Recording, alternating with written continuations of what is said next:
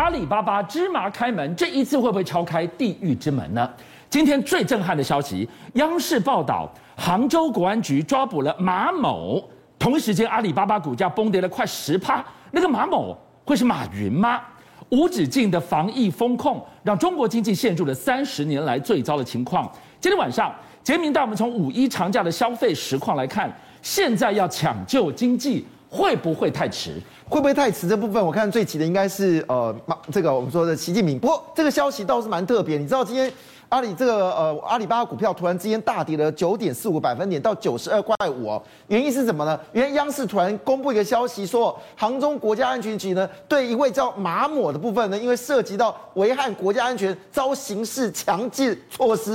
因为这个关键字叫马，而且是一个某，所以大家想说是马云啊，就股价大跌。后来央视发现到，哎，这事情不对哦，他就跟口改口了，说，哦，不是，不是马某啊，叫马某某。后来这个。阿里巴巴股票呢，又回又止跌了二点四个百分点哦，所以你看市场的焦虑，只要任何风吹草动，都会造成股市大跌。可是，在这个当下，你刚才主持人问我说，到底习近平紧不紧张呢？好，习近平应该要紧张，因为他最近执行了一个四天的一个我们说的财经会议哦。那他特别在四月二十九号，他有出席哦。那出席呢，称之为政治局第三十八次集体学集体学习会议哦。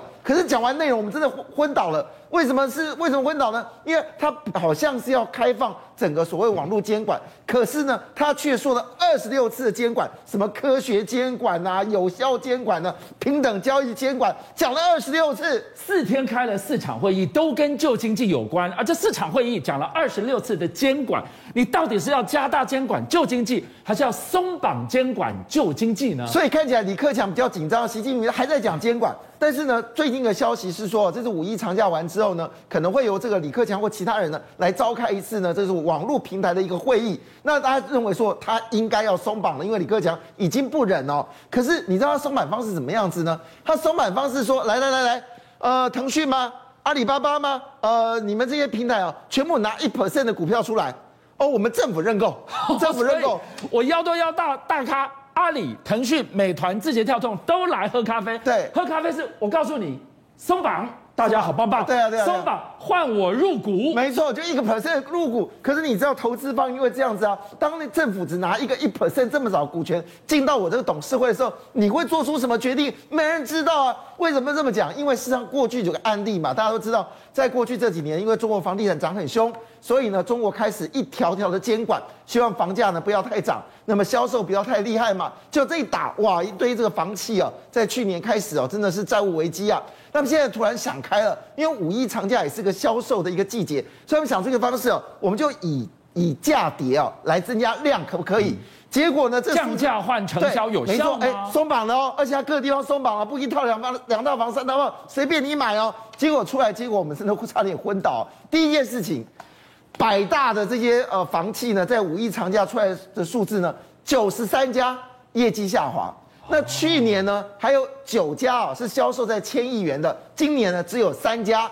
那我们知道像是什么恒大啊、保利啊这些公这些公司，不在各地都有推出房价吗？是。就看到房价这样子哦，从八千一百块一平降到了三千块，应该大卖特卖吧？没有，结果卖完之后发现到这个房这个房子可能将来根本就没有办法拿到。你知道去的时候，其实草都已经铺好了，你就看你现在看的画面漂不漂亮？里面有大楼、有别墅，还有这个公园。那这个房子你再仔细看看，里面是空荡荡的，像是毛坯屋。啊、那这个房子基本上已经好了，原本这个价钱是要八千多块人民币一平米哦，降到三千块人民币一平米哦。你买一个大楼里面一个单位，只需要十二万人民币就可以买了哦。但你买就套住了，为什么呢？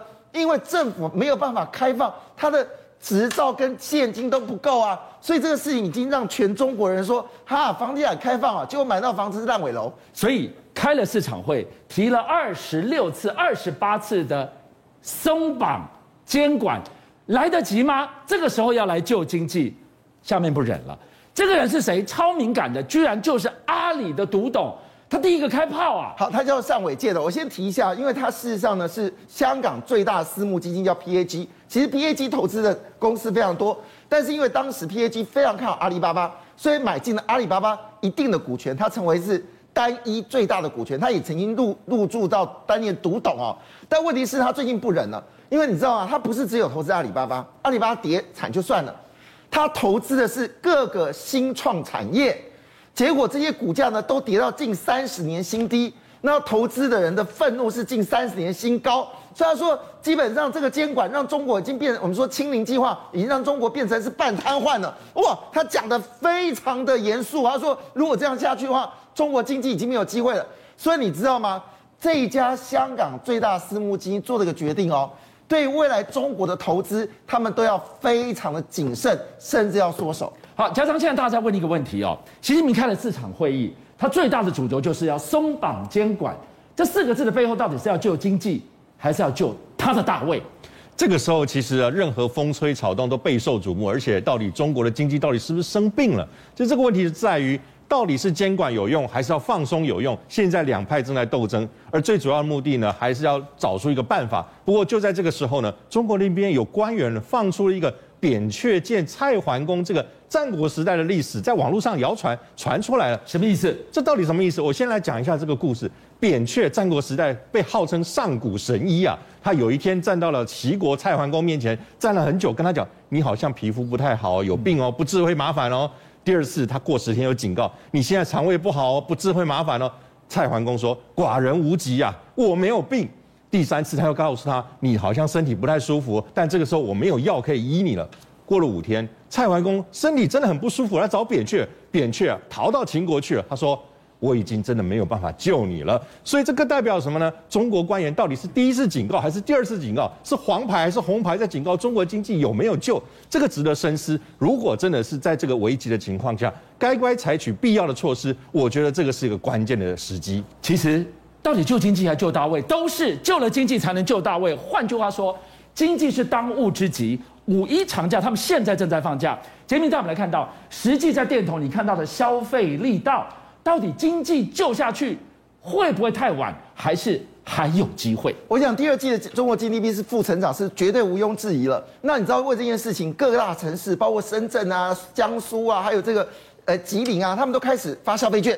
江西发消息，放水养鱼，从买五亿人民币放到二十亿人民币。你要买车子，我补贴你；是你要买家电，我补贴你；是你要出去餐厅吃饭，我补贴你；你想要去买书，我补贴你。那理论上这么大的钱应该是不错吧？但事实上呢，我们来看一下，这是在哪里呢？这是故宫的这个画面，有没有注意到？故宫基本上没有人呢、欸。空荡荡的，故宫是你只要五一长假，你一定要去朝圣的地方。你，导播，我们来看一下，这是故宫五一长假呀。这个基本上，我觉得连不要说五一长，连平日人都比现在多，所以看起来大家拿钱还是没有去玩。可是呢，最恐怖的事情是，他们说每一年呢，你要朝圣呢，什么叫做西安的兵马俑？